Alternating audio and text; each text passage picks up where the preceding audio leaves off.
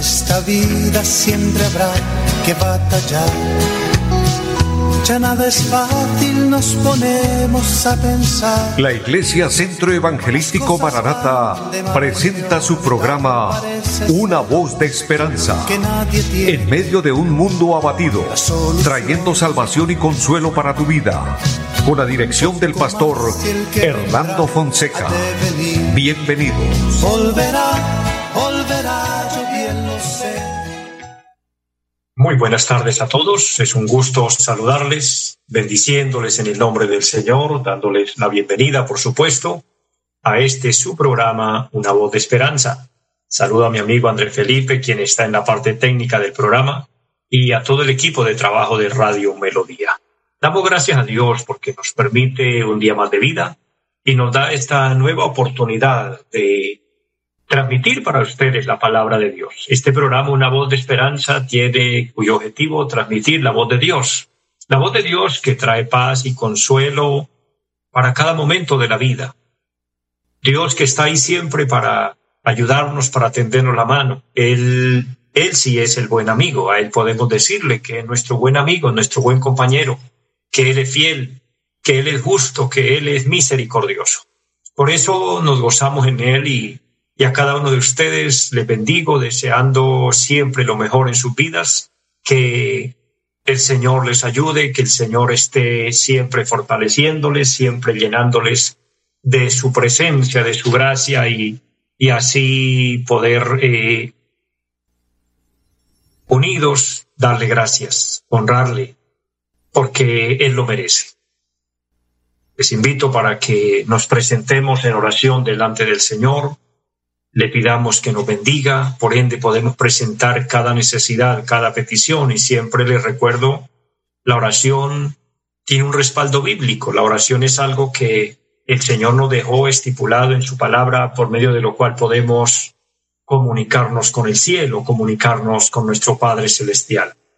Allá en San Lucas capítulo 11, antes de orar vamos a leer esta palabra y dice en el versículo 1, aconteció que estaba Jesús orando en un lugar y cuando terminó uno de sus discípulos le dijo, Señor, enséñanos a orar como también Juan enseñó a sus discípulos. Y él les dijo, cuando oréis decir, Padre nuestro que estás en los cielos, santificado sea tu nombre, venga tu reino, hágase tu voluntad como en el cielo, así también en la tierra. El pan nuestro de cada día dándolo hoy. Y perdónanos nuestros pecados porque también nosotros perdonamos a todos los que nos deben. Y no nos metas en tentación, mas líbranos del mal. Amén. Este modelo de oración nos lo dejó el Señor para que nos comuniquemos con Dios.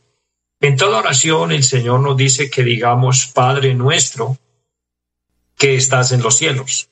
Es decir, que, perdón, la oración debe ir dirigida a nuestro Padre Celestial. Y Él que sabe todas las cosas y conoce cada necesidad, Él se va a glorificar y nos va a ayudar y nos va a bendecir y podemos pedirle que nos perdone, que nos ayude a hacer su voluntad. Podemos pedirle que nada nos falte. Por eso dice el pan nuestro de cada día, dándolo hoy. En fin, en este modelo de oración están los pasos principales para tener éxito en nuestra comunicación con Dios. Así que vamos a pedirle al Señor que nos bendiga, les invito para que ore conmigo. Nos presentamos delante del Señor y por ende, pues le pedimos que nos ayude en cada necesidad. Eterno y buen Dios que esté en el cielo, le damos gracias porque nos da la vida, la salud y porque nos permite en esta hora leer tu palabra y a través de ella aprender cómo dirigirnos al cielo, invocar a nuestro Padre Celestial la bendición. Todo esto en el nombre de Jesucristo nuestro Señor y pidiendo que bendiga nuestra vida, que nos perdone nuestras faltas. Dios, que traiga sanidad para los cuerpos enfermos, que traiga liberación al cautivo, que las cadenas se rompan, que los yugos se pudran, Dios. Lo pedimos en el nombre de Jesús. Bendice Dios a cada familia, bendice a cada persona, bendice a toda la iglesia aquí en Colombia. Dios, ayúdanos, ayuda a nuestro país. Bendice la vida espiritual de cada uno y danos fuerzas, y danos la fe necesaria.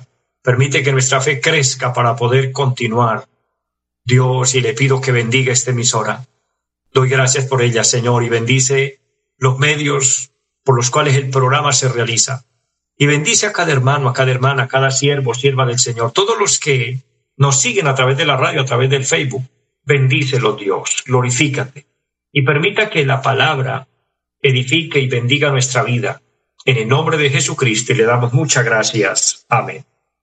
Amados, es una bendición el que podamos hablar con Dios, el que podamos orar, el que podamos pedirle a Dios fuerzas. El Señor nos dará las fuerzas necesarias.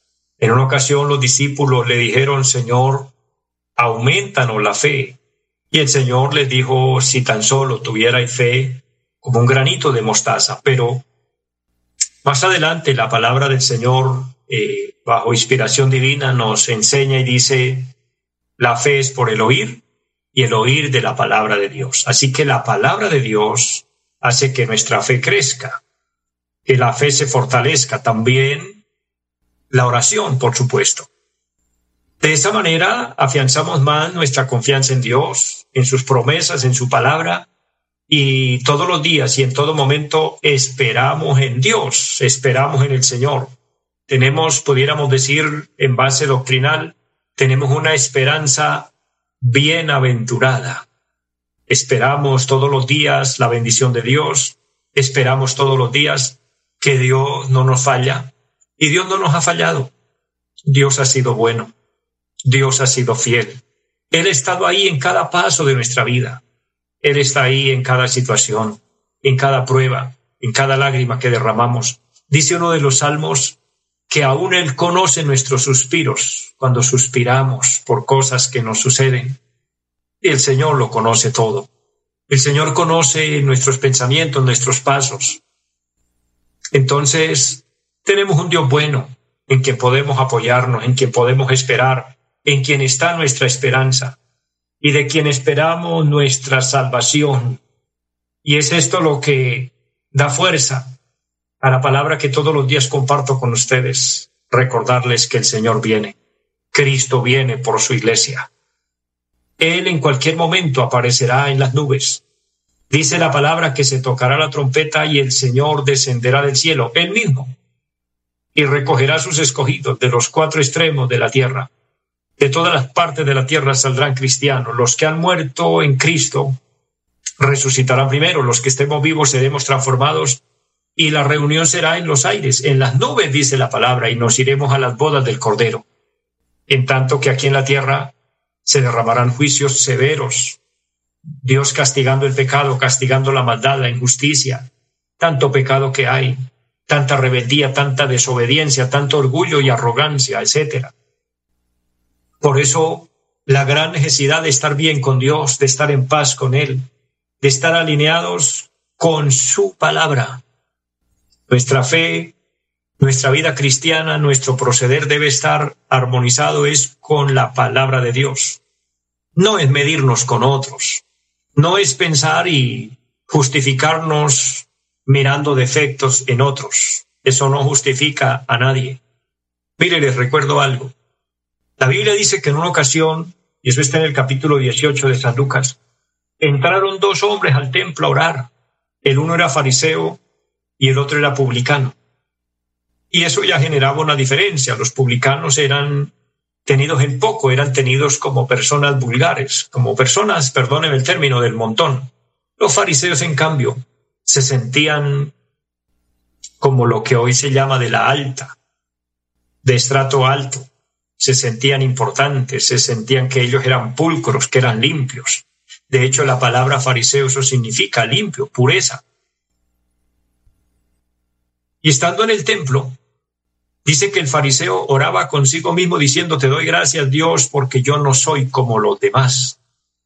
El punto de referencia que él colocó fue a los demás, los que él creyó menos que él y decía, le doy gracias porque los demás son pecadores, yo no porque los demás fallan, yo no fallo.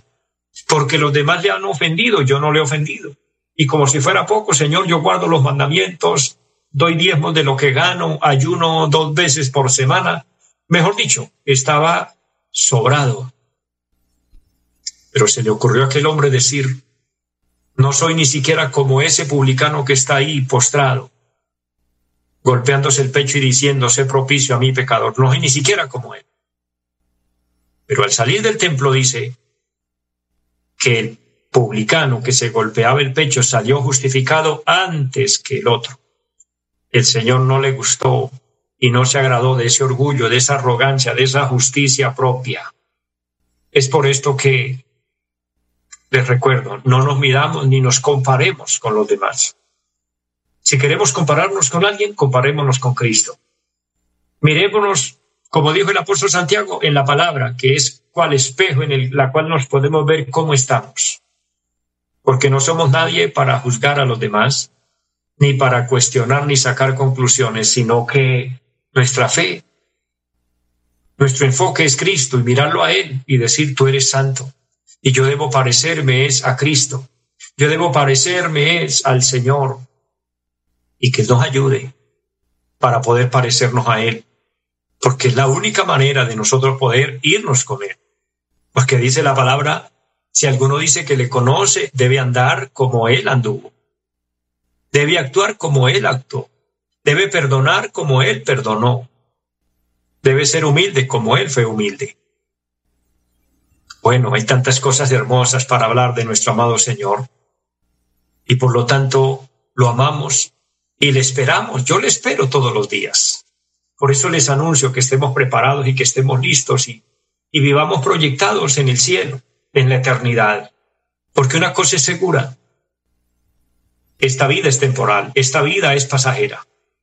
Y por eso quiero hablarles hoy un tema precioso que nos ayuda para, para tener paz en el corazón.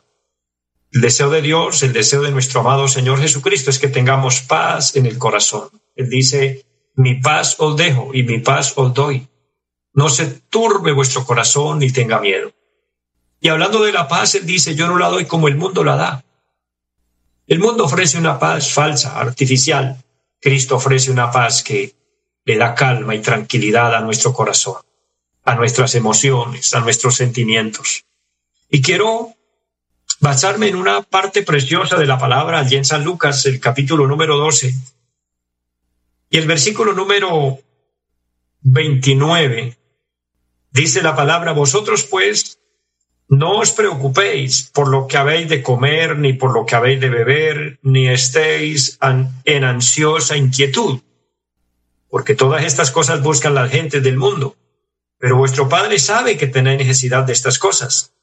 Mas buscad el reino de Dios y estas cosas os serán añadidas. Verso 30, verso 32.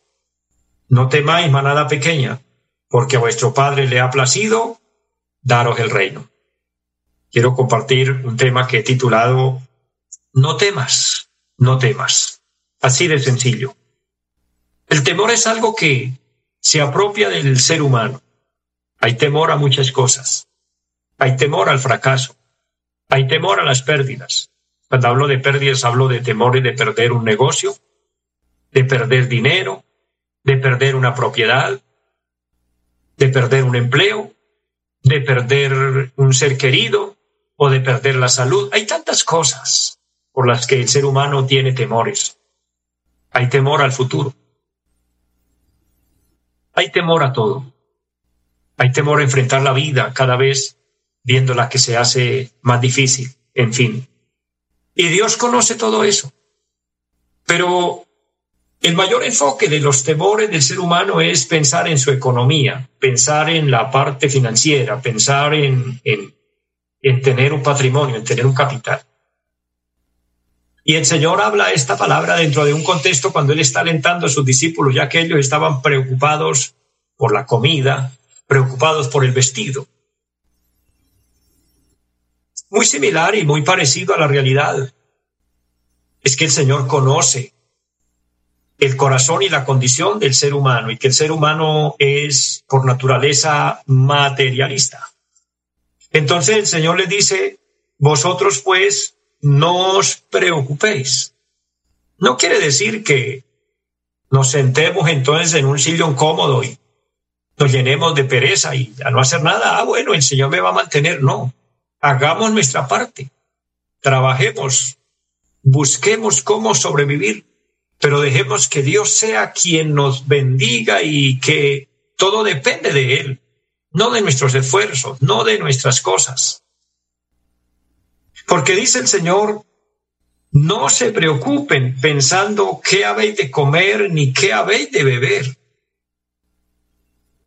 Mire, el Creador que, lo, que nos da la vida, que nos da la salud, también nos da el sustento, también nos proveerá la comida, también nos proveerá el techo, nos proveerá el vestido. A Él no le queda grande cuidar a su creación, cuidar a sus hijos. Él hace salir el sol, dice la palabra, sobre buenos y malos, sobre justos e injustos. Mire, Dios le da comida a los delincuentes.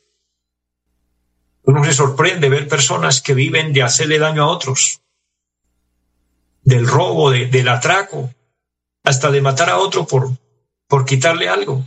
Y Dios les da comida.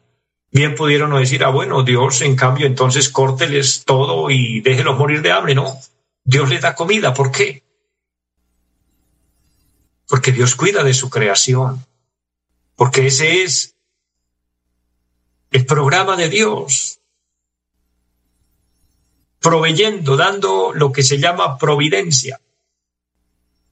Y si Dios cuida de esas personas, no porque las tengamos en poco, pero aún haciendo lo malo, y Dios los mantiene, cuanto más al que hace el bien, cuanto más al que trabaja honradamente, cuanto más al que tiene un corazón dócil, un corazón noble y sabe humillarse delante de Dios. Entonces tengamos confianza en Dios. Y dentro de ese contexto el Señor dice, porque todas las gentes buscan estas cosas del mundo, estas cosas materiales, pero vuestro Padre Celestial sabe que tenéis necesidad de ellas. Ahora, el consejo aquí para eliminar todo temor es buscar a Dios, es buscar su presencia, porque es que cuando tenemos a Dios en nuestro corazón, se elimina todo temor, se elimina todo miedo, hay paz, hay seguridad. Podemos decir, como dijo el apóstol San Pablo, si Dios es por nosotros, ¿quién contra nosotros? El rey David decía, joven fui y he envejecido y no he visto justo desamparado ni su descendencia que mendigue pan. Es verdad que somos probados, es verdad que pasamos momentos en los que hay estrechez, en los que hay crisis financieras y a veces enfrentamos crisis en otras áreas de la vida, crisis en la salud, situaciones duras, severas. Pero Dios está ahí para cuidarnos. Pero Dios está ahí para levantarnos, dice en su palabra, que no nos dejará ser probados más de lo que nosotros podamos resistir. Entonces, para eliminar todo temor, todo miedo, Debemos buscar a Dios, buscar el reino de Dios. Mire, esta palabra no temas aparece ahí en el versículo 32 donde el Señor dice después de enfocar el tema y enfocar a sus discípulos en la parte espiritual, porque si hay algo que al Señor le interesa es que podamos enfocarnos en lo espiritual más que en lo material, porque mira, lo espiritual es más real que lo físico, que lo material. Nosotros los seres humanos caminamos, hablamos, oímos, y todos los sentidos que tenemos es por el espíritu de vida que está dentro de nosotros, pero este cuerpo se deteriora, el espíritu no. Cuando llega el momento que el cuerpo termina sus días aquí, el cuerpo muere, dice la palabra, polvo es y al polvo volverá, pero el espíritu vive. Sin embargo, nosotros nos afanamos, nos preocupamos más por la parte material que por la parte espiritual. Por eso es que el Señor nos enfoca y después de enfocar a sus discípulos y les dice, busquen es el reino de Dios y su justicia. Lo demás es una añadidura, o sea, lo demás ya está asegurado. Pero busquen es lo eterno, busquen es lo de Dios. Entonces Dios utiliza la palabra y no teman, manada pequeña, porque a vuestro Padre le ha placido daros el reino. Lo que el Señor quiso decir aquí fue, algo como Dios te lo había dicho en alguna ocasión a muchos hombres en la Biblia, por ejemplo, a Abraham. Dios le dice, no temas, yo soy tu Dios, yo soy tu escudo. En el capítulo 15 del Génesis, que es la primera vez en la Biblia donde encontramos que Dios habla o utiliza este término, Dios se lo dice a Abraham cuando está allí atemorizado, asustado, porque se le han presentado una serie de problemas, de dificultades. ¿A quién no se le presentan problemas en la vida? ¿Quién no tiene que enfrentar situaciones difíciles, muchas veces de las que quisiera uno evadirlas, pero ni modo, hay que darles la cara. Y así estaba Abraham en un momento difícil y Dios se le aparece y le dice, no temas Abraham, yo soy tu escudo y tu galardón será sobremanera grande, o sea, no te preocupes, no te va a pasar nada. Y qué bonita palabra. Eso indica, y asociando esa palabra, haciéndola un paralelo con esta, en este versículo que estamos leyendo aquí de San Lucas 12:32, cuando dice, no temas, manada pequeña, nos está diciendo el Señor, no temas en los momentos de persecución o de peligro. No temas. No temas en los días de extrema necesidad. El pueblo de Israel pasó un tiempo de extrema necesidad por una sequía provocada a consecuencia del pecado. Hubo un rey malvado, se llamaba Acab, y su esposa Jezabel, y fueron unos reyes perversos, malvados, corruptos. Y a raíz de eso, Dios castigó la nación con una sequía terrible. Mire lo grave que es que quienes gobiernan no tengan el temor de Dios, no tengan el respeto a Dios. Eso genera caos global, general, duro, pero es la verdad. Y eso sucedió en la época, y en ese tiempo de sequía tan terrible, tan duro, Dios mantuvo a su profeta, al profeta Elías, a través de unos cuervos que le traían pan y carne por la mañana y pan y carne por la tarde. Pero también Dios utilizó una viuda pobre y por medio de ella le preparaba una torta cocida en las cenizas y él comía y bebían de un arroyo que había y ahí se mantuvieron por mucho tiempo, en medio de extrema necesidad, pero Dios estaba ahí para dar el sustento que ellos necesitaban. Entonces la palabra es para todos. No temamos en las horas o en los momentos de extrema necesidad, tampoco en los momentos de tribulación. Cuando se presentan tribulaciones, ¿qué es estar atribulado? Tener pruebas por todos lados, que no sale uno de una y ya está en otra. Y no es porque no las busque, sino porque las pruebas llegan, los problemas aparecen, las situaciones se presentan. Como dice un, decir popular, una desgracia nunca llega sola, dicen algunos, y a veces, a veces así pasa. Hay días grises, hay días oscuros, hay días difíciles de sobrellevar. Pero es ahí donde el Señor nos dice, no temas, yo estoy contigo. Y yo termino diciéndole, no temas, Dios está contigo, no desmayes, Él es tu Dios. Él ha dicho, no te dejaré ni te desampararé. Tenga confianza, tenga esperanza en Dios, deposita su fe en el Señor y busca de Dios. Finalmente invito a aquella persona que quiera reconciliarse con Dios o aceptar a Cristo en su corazón. Con una corta oración de fe lo puedes hacer y yo le ayudo. Y ora de esta manera. Diga, Padre que esté en el cielo, le doy gracias por la vida Hoy me arrepiento de todos mis pecados, reconozco que te he ofendido. Le pido perdón. Le ruego me lave con su sangre preciosa, amado Señor, y me limpie de todo pecado. Te entrego mi corazón para que entres y mores en él, y séllame con tu Espíritu Santo. Que mi nombre esté escrito en el libro de la vida, y ayúdame a serte fiel de hoy en adelante. Amén. Si usted oró conmigo esta corta oración, pero con fe, lo bendigo, la bendigo en el nombre del Señor, le invito a seguir adelante creyendo. Y recuerda, no temas, Dios está contigo. A todos, una bendición grande, les amo en el Señor y una feliz tarde para todos. Los invitamos a nuestra reunión en los días martes 7 de la noche, culto de oración Jueves 7 de la noche, enseñanza bíblica. Domingos 9 y 30 de la mañana, culto para toda la familia. Y 5 de la tarde, culto evangelístico. Los esperamos en la carrera séptima, número 371, Barrio Amaral, Cuesta. Llámenos al 318-767-9537. Volverá, volverá, volverá. En esta vida siempre habrá que batallar ya nada es fácil, nos ponemos a pensar. La Iglesia Centro Evangelístico Maranata presentó su programa Una voz de esperanza. Los esperamos en nuestra próxima emisión. Volverá, volverá, yo bien lo sé. Y mi alma ya se desespera por volar